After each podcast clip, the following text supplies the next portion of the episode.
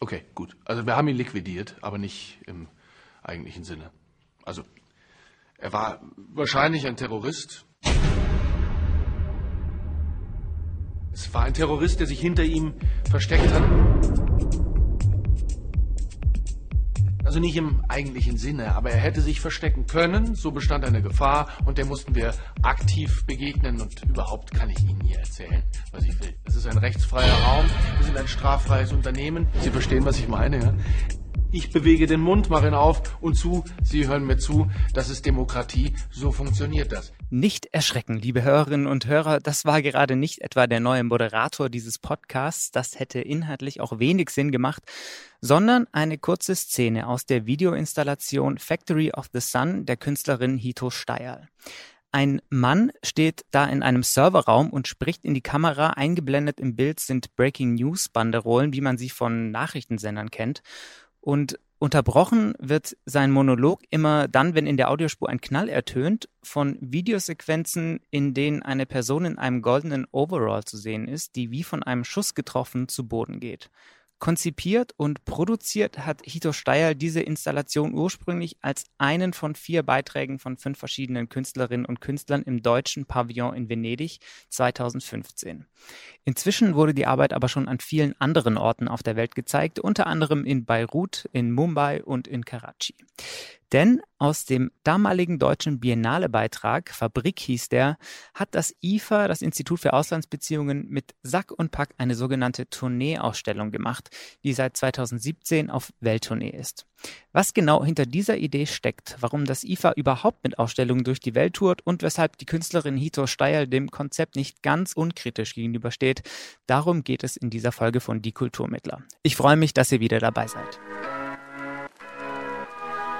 Die Kulturmittler, der IFA-Podcast zu Außenkulturpolitik.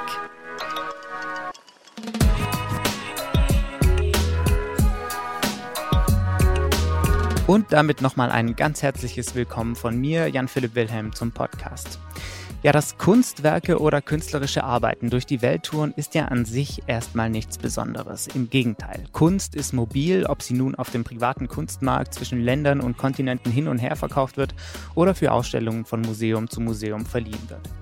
Auch dass ganze Ausstellungen an verschiedenen Orten gezeigt werden, ist nichts Ungewöhnliches in der Kunstwelt. Ein bisschen besonders ist das Konzept der Tourneeausstellung, das vor über 50 Jahren am Institut für Auslandsbeziehungen entwickelt wurde, aber schon. Die IFA-Tournee-Ausstellungen werden nämlich von Beginn an speziell so konzipiert und kuratiert, um auf Reisen zu gehen, häufig sogar für mehrere Jahrzehnte. Und spannend ist das für uns hier im Podcast vor allem deshalb, weil sich an den Tourneeausstellungen sehr gut die Spannungsfelder beobachten lassen, in denen sich die deutsche Außenkulturpolitik bewegt. Also zum Beispiel, welche Kunst wird da eigentlich gezeigt? Welche Themen werden behandelt und was bedeutet es für die Künstlerinnen und Künstler, ihre Arbeiten im Kontext einer Tourneeausstellung zu zeigen? Und wie ist das eigentlich mit der Zensur, wenn so eine Tourneeausstellung in einem autokratisch regierten Land halt macht, in dem es um die Kunst- und Meinungsfreiheit nicht so gut bestellt ist? Alles Fragen, die wir versuchen in den nächsten Minuten zu beantworten, sowohl aus der Perspektive einer Künstlerin, Hito Steyer, als auch aus der Perspektive des IFA.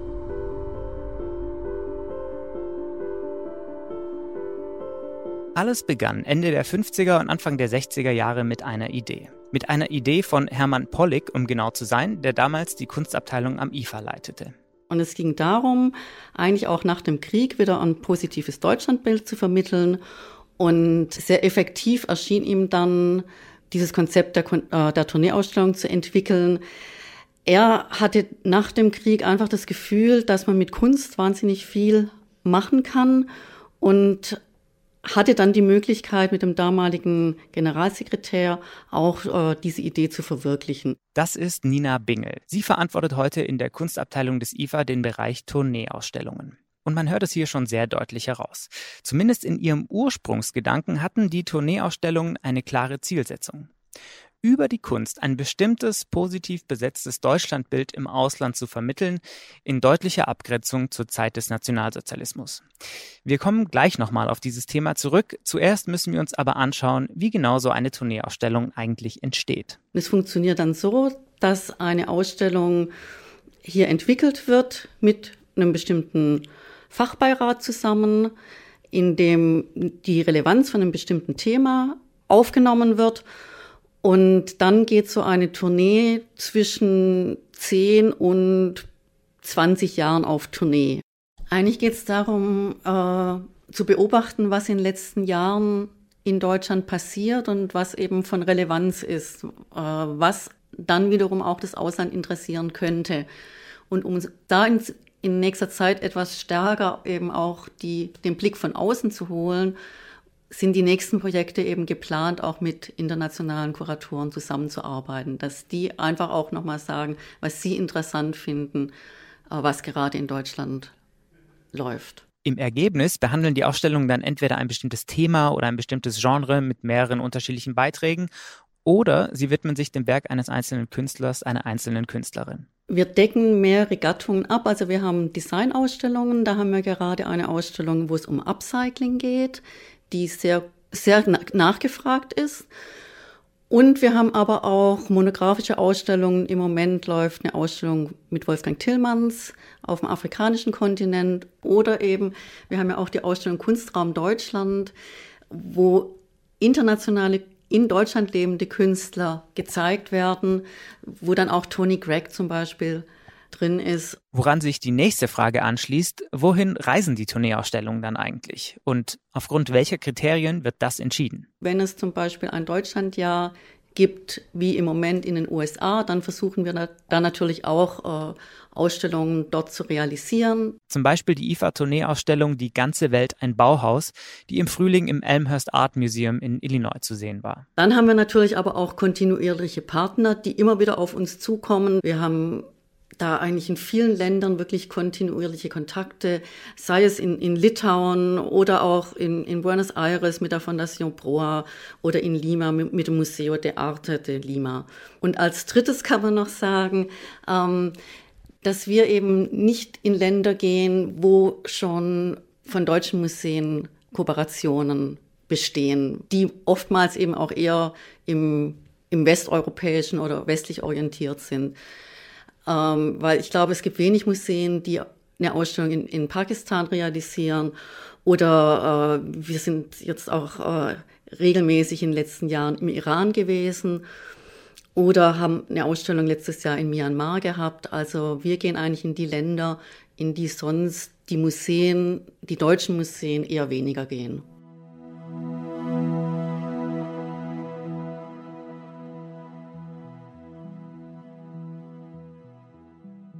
Kunst aus Deutschland vor allem dort zu zeigen, wo das sonst in der Regel nicht passiert, gehört heute zu den wichtigsten Aufgaben der Tourneeausstellungen. Und auch zu den größten Herausforderungen. Schließlich ist es schon rein logistisch ein ziemliches Unterfangen, eine Ausstellung in Karachi, Teheran oder Yangon zu realisieren. Aber in vielen Teilen der Welt gibt es dann noch ein weiteres Problem. Die Schwierigkeit ist, dass wir natürlich da auch der Zensur unterliegen in bestimmten Dingen, aber man muss sagen, in der Regel handelt es sich dabei eher um Zeichnungen oder um, um Objekte, wo es um Freizügigkeit geht, also um, wo es um Körperlichkeit geht, um, um Nacktheit geht. Politisch haben wir eigentlich noch nie eine Zensur erlebt, also zumindest was ich sagen kann, weil Kunst ja oftmals so sehr subtil ist. Also wenn ich ein Bild habe von Günter Uecker mit den Nägeln, ein Nagelbild mit einem schönen Ornament, ähm, muss ich mir erstmal damit beschäftigen und mir überlegen, was bedeuten diese Nägel eigentlich? Und dass es da um Gewalt geht in diesem Bild und um Verletzung von Menschenrechte vielleicht, das sehe ich erst im zweiten Blick. Kunst hat auch die Möglichkeit, Dinge zu benennen, ohne sie zu zeigen. Und daher äh, beschäftigen sich in der Regel diese äh, Genehmigungsbehörden nicht so intensiv mit der Kunst. Was ich mich allerdings beim Thema Zensur gefragt habe, ist es nicht vielleicht auch so, dass Zensurbehörden in autoritären Ländern bei den IFA-Ausstellungen vielleicht nicht ganz so genau hinschauen, weil dort ja auch das politische Gewicht des deutschen Staates irgendwo dahinter steht? Könnte es sein, ähm, weil wir ja auch oft unsere Ausstellungen über die Botschaften äh, die Zollabwicklung machen. Und von daher ist dann natürlich schon mal eine staatliche Institution auch im Hintergrund. Aber ich denke, wenn Dinge nicht gewollt sind und es ein autoritäres Regime ist, dass sie das dann auch äh, durchsetzen würden. Was man an dieser Stelle aber auch sagen muss, nicht immer ist Kunst nur auf subtile Weise kritisch. Für die Künstlerin Hito Steyer, deren Arbeiten häufig sehr offen konkrete Missstände aufzeigen und kritisieren, gehört Zensur deshalb praktisch zum künstlerischen Alltag. Natürlich. Also zum Beispiel in der Türkei können meine Arbeiten momentan nicht gezeigt werden oder eigentlich schon lange nicht mehr. Äh, das ist in anderen Ländern vermutlich auch so. Es gibt für viele Länder verschiedene Zensurkriterien. Ähm, und dann gibt es natürlich auch informelle Zensur, auch in ganz westlich-liberalen Staaten. Das ist sozusagen eine Frage der Abstufung. Entschuldigt übrigens die etwas schlechtere Audioqualität, das liegt daran, dass ich Hito Steil über Skype erreicht habe. Jedenfalls, aufgrund ihrer bisherigen Erfahrungen mit Zensur wollte ich von Hito Steil wissen, ob die IFA-Tourneeausstellungen in dieser Hinsicht auch eine Chance sein könnten, kritische Kunst an Orten zu zeigen, wo das sonst vielleicht nicht möglich wäre.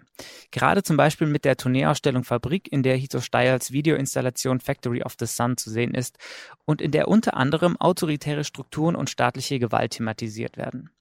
Aber sie meint, selbst wenn dem so wäre, positiv sei das nicht unbedingt also ich, ich kann jetzt keine Beispiele nennen, weil ich auch nicht hundertprozentig äh, weiß, wo zum Beispiel diese Tourneeausstellung überall gezeigt wurde. Aber zum Beispiel, wenn sie in Ländern mit starker Zensur gezeigt werden würde, dann würde man ja eher lokalen Künstlern damit in den Rücken fallen, die ihre eigenen Arbeiten in dem Land nicht zeigen könnten. Also so rum kann man das ja auch sehen. Das heißt, die Bundesrepublik Deutschland würde dann eigentlich nur dazu beitragen, diese Zustände zu verschleiern und unklarer zu machen. Es ist also alles nicht ganz so einfach.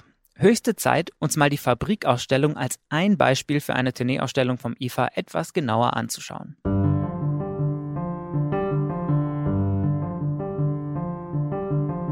Also die Ausstellung Fabrik kam zustande, weil es schon immer mal die Überlegung gab, eine Ausstellung, die in Venedig im Deutschen Pavillon gezeigt wurde, auf Tournee zu schicken. Und das hat sich dann bei dieser Ausstellung sehr gut angeboten. Auch deswegen, weil es vier verschiedene Künstlerpositionen sind, die sich alle mit einem mit dem gleichen Thema beschäftigen, nämlich es geht um äh, Migration, um die Zirkulation von Gütern, um, um Waren, wie sind die Handelswege, äh, was ist da der Hintergrund. Und die Ausstellung wurde in der Zwischenzeit, glaube ich, an sechs Orten gezeigt. Und am interessantesten war bestimmt die Premiere in Beirut wo einfach dieses Thema der Migration auch mit, mit dem angrenzenden Land Syrien natürlich eine große Rolle spielt. Für eine international erfolgreiche und viel gebuchte Künstlerin wie Hito Steil, deren Kunst sonst eher in New York, Amsterdam und Berlin zu sehen ist, ist sowas auch nicht alltäglich. Ich denke, die Kontexte, in denen die Arbeit in dieser Tourneeausstellung gezeigt wird, sind nicht unbedingt die von diesen Zentren der Kunstwelt. Und ich finde das sehr äh, erfreulich, wenn die Arbeit auch in ganz anderen Kontexten gezeigt wird. Schwierig ist für Sie aber, durch Ihre Mitwirkung an einer IFA-Ausstellung womöglich als Botschafterin Deutschlands wahrgenommen zu werden. Ich fühle mich sehr unbehaglich in dieser Rolle. Wissen Sie, es ist so, dass ich in dem Widerspruch lebe, dass die deutsche Presse mich, obwohl es überhaupt nicht stimmt, ähm, hartnäckig als deutsch-japanische Künstlerin bezeichnet während die Bundesrepublik Deutschland ähm, Leute mit Migrationshintergrund geradezu sucht und hervorzerrt, um sie zu kulturellen Botschaftern zu machen. Ich finde diesen Widerspruch sehr unangenehm. Womit wir auch schon beim Thema wären. Was heißt es eigentlich für die Kunst und für die Künstlerinnen und Künstler, dass es bei außenkulturpolitischen Projekten wie den Tourneeausstellungen ja nicht nur einfach um die Kunst an sich geht, sondern vielleicht auch um Politik, um Repräsentation? Hito Steyer sieht diesen Aspekt nicht unproblematisch. Oft ist es ja auch so, dass wir als äh, angebliche deutsche Künstler und Künstlerinnen auch, wie soll ich sagen, eigentlich als so eine Art von ähm, Staffage für Wirtschaftspolitik fungieren im Ausland. Also ich denke, dass Kulturprogramme häufig auch so eine Art von Begleitprogramm den Abschluss von Freihandelsabkommen oder anderen Wirtschaftsabkommen dienen.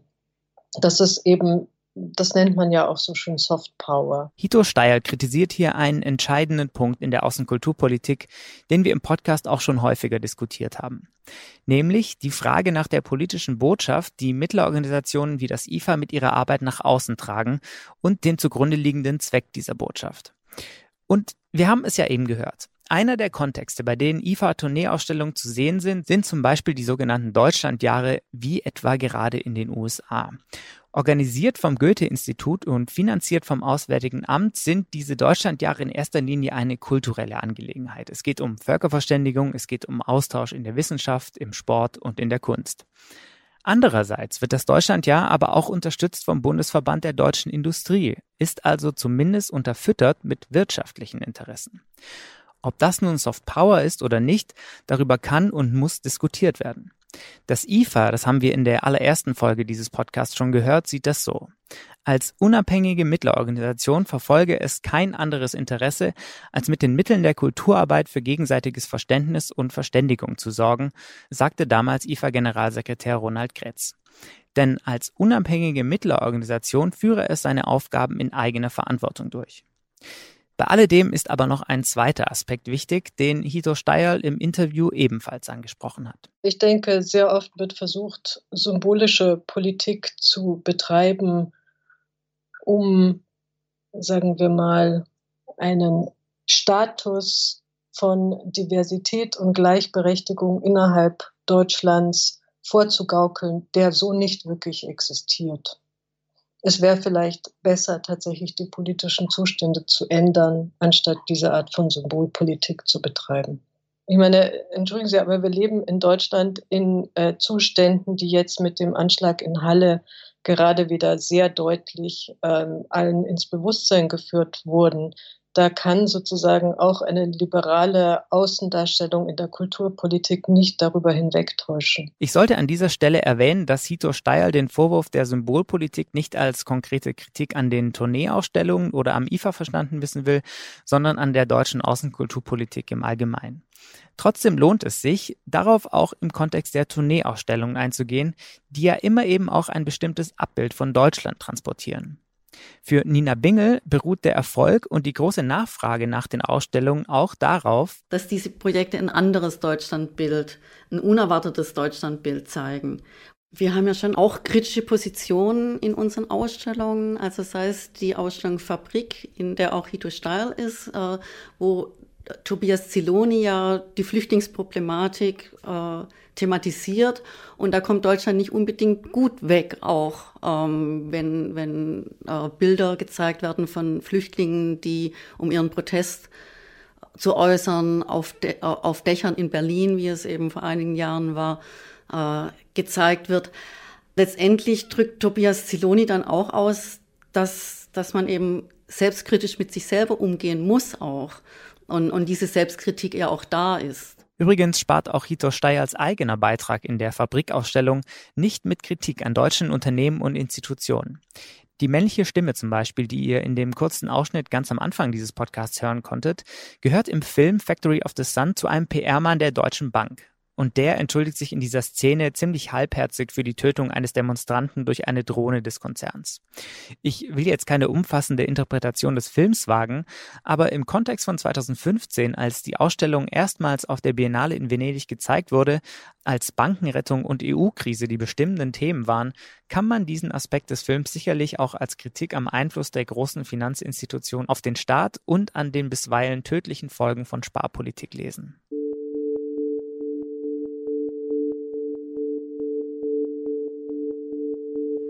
Bis hierhin dürfte klar geworden sein, dass wenn eine Tourneeausstellung zusammengestellt am IFA und finanziert vom Auswärtigen Amt von Deutschland aus in die Welt zieht, sie sich immer in einem gewissen politischen Spannungsfeld bewegt.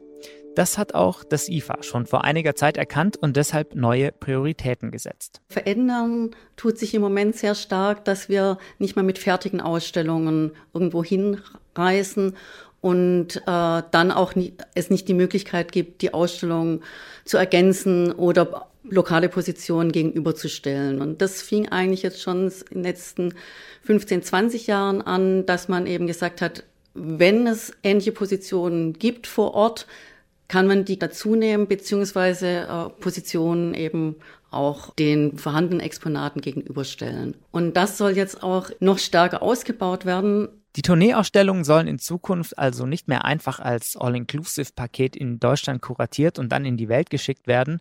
Stattdessen gestaltet das IFA vermehrt die Ausstellungen von Beginn an als offene Projekte, um dann an den jeweiligen Ausstellungsorten lokale Kuratorinnen und Künstler mit einzubinden.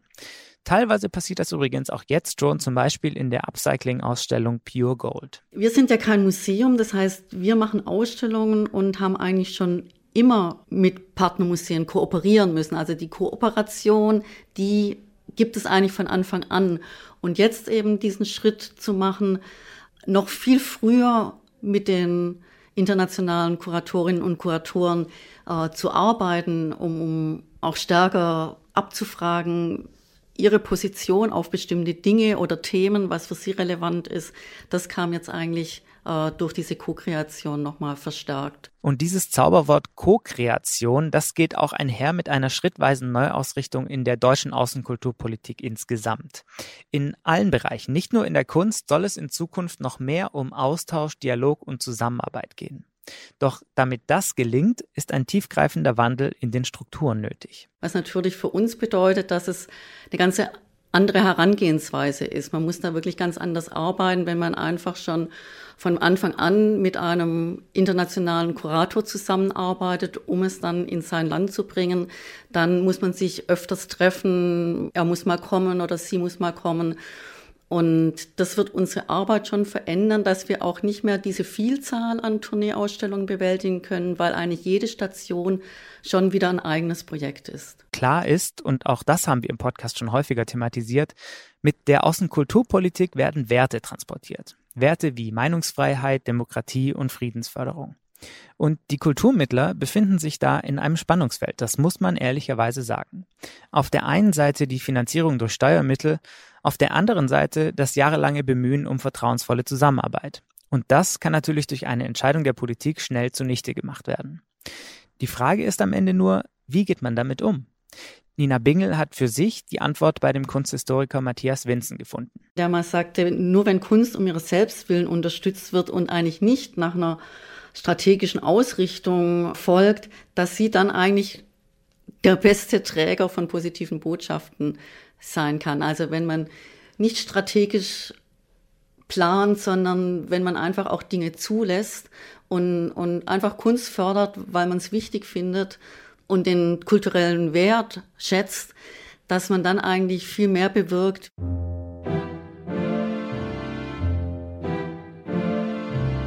Eigentlich wäre an dieser Stelle jetzt Zeit, regelmäßige Hörerinnen und Hörer werden das wissen, für eine kurze Zusammenfassung und einen Ausblick auf die nächste Folge. Während der Produktion dieser Folge ist allerdings etwas passiert, auf das ich eben noch kurz eingehen möchte. Kurz nachdem ich das Interview mit Hito Steierl geführt habe, aus dem ihr gerade einige Ausschnitte gehört habt, hat sie im Rahmen des Herbstsalons des Berliner Maxim Gorki Theaters ein öffentliches Statement abgegeben. Darin fordert sie die deutschen Bundesinstitutionen auf, ihre Arbeiten nicht mehr im Rahmen der externen Kulturdiplomatie in ihren Sammlungen zu zeigen. Angesichts der jüngsten Geschehnisse in Nordsyrien fordert sie ein Ende des Flüchtlingsabkommens mit der Türkei und einen Waffenlieferungsstopp an das Land und möchte bis dahin nicht mehr in Ausstellungen zum Zweck der Außendarstellung der Bundesrepublik Deutschland gezeigt werden. Und das wiederum wird eben auch ihre Videoinstallation Factory of the Sun in der IFA-Tourneeausstellung Fabrik betreffen, über die wir in dieser Folge gesprochen haben. Das IFA nimmt Tito Steyerls Entscheidung mit Bedauern zur Kenntnis.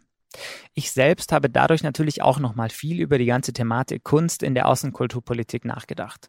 Und ohne das jetzt irgendwie bewerten zu wollen, finde ich, zeigt das Statement von Hito Steyerl doch sehr deutlich, dass Kunst und Politik eben doch nicht so einfach zu trennen sind. Die heutige internationale Kunstwelt ist komplex und steckt voller Widersprüche. Wer mit welchen Mitteln und welcher Absicht Kunst finanziert, ob private Sponsoren oder staatliche Förderer, wird heute so intensiv diskutiert wie selten zuvor. Künstlerinnen und Künstler müssen schon lange, wenn nicht schon immer mit diesen Widersprüchen leben. Und das Gleiche gilt natürlich auch für Institutionen. Wichtig ist es aber vor allem im Gespräch zu bleiben und darüber zu diskutieren. Und wenn wir dazu mit diesem Podcast einen kleinen Beitrag leisten können, dann hätte er seinen Zweck schon mehr als erfüllt. Das war sie also, unsere Folge über Kunst auf Reisen oder genauer gesagt über die Tourneeausstellung des IFA. Wer übrigens mal selbst so eine Ausstellung besuchen möchte und dafür nicht ins Ausland reisen will oder kann, der kann das aktuell auch in Deutschland tun und zwar in Karlsruhe im ZKM im Zentrum für Kunst und Medien, denn da ist noch bis zum 16. Februar 2020 die IFA Bauhausausstellung Die ganze Welt ein Bauhaus zu sehen. Nächstes Mal sind wir dann schon bei der letzten Folge von Die Kulturmittler in diesem Jahr angelangt und so viel kann ich schon versprechen, es wird wieder politisch. Wir sprechen nämlich über die aktuell ganz großen Fragen in der auswärtigen Kultur- und Bildungspolitik und das mit keiner geringeren als Michelle Müntefering. Sie ist die Staatsministerin für internationale Kultur- und Bildungspolitik im Auswärtigen Amt und damit sozusagen auf politischer Ebene diejenige, die die Richtung in der AKBP vorgibt. Wie sieht sie die Debatte um die Rückgabe kolonialer Raubkunst? Warum gibt es immer noch keine gemeinsame europäische Außenkulturpolitik? Und wo will sie in den kommenden Jahren die Schwerpunkte setzen? Um das und mehr wird es gehen und ich würde mich sehr freuen, wenn ihr wieder mit dabei wärt. Am einfachsten geht das, indem ihr diesen Podcast abonniert, zum Beispiel bei Google Podcasts, Apple Podcasts, Podcast Republic oder auch bei Spotify. Ich bin Jan Philipp Wilhelm, danke fürs Zuhören, macht's gut und bis bald. Die Kulturmittler, der IFA-Podcast zu Außenkulturpolitik.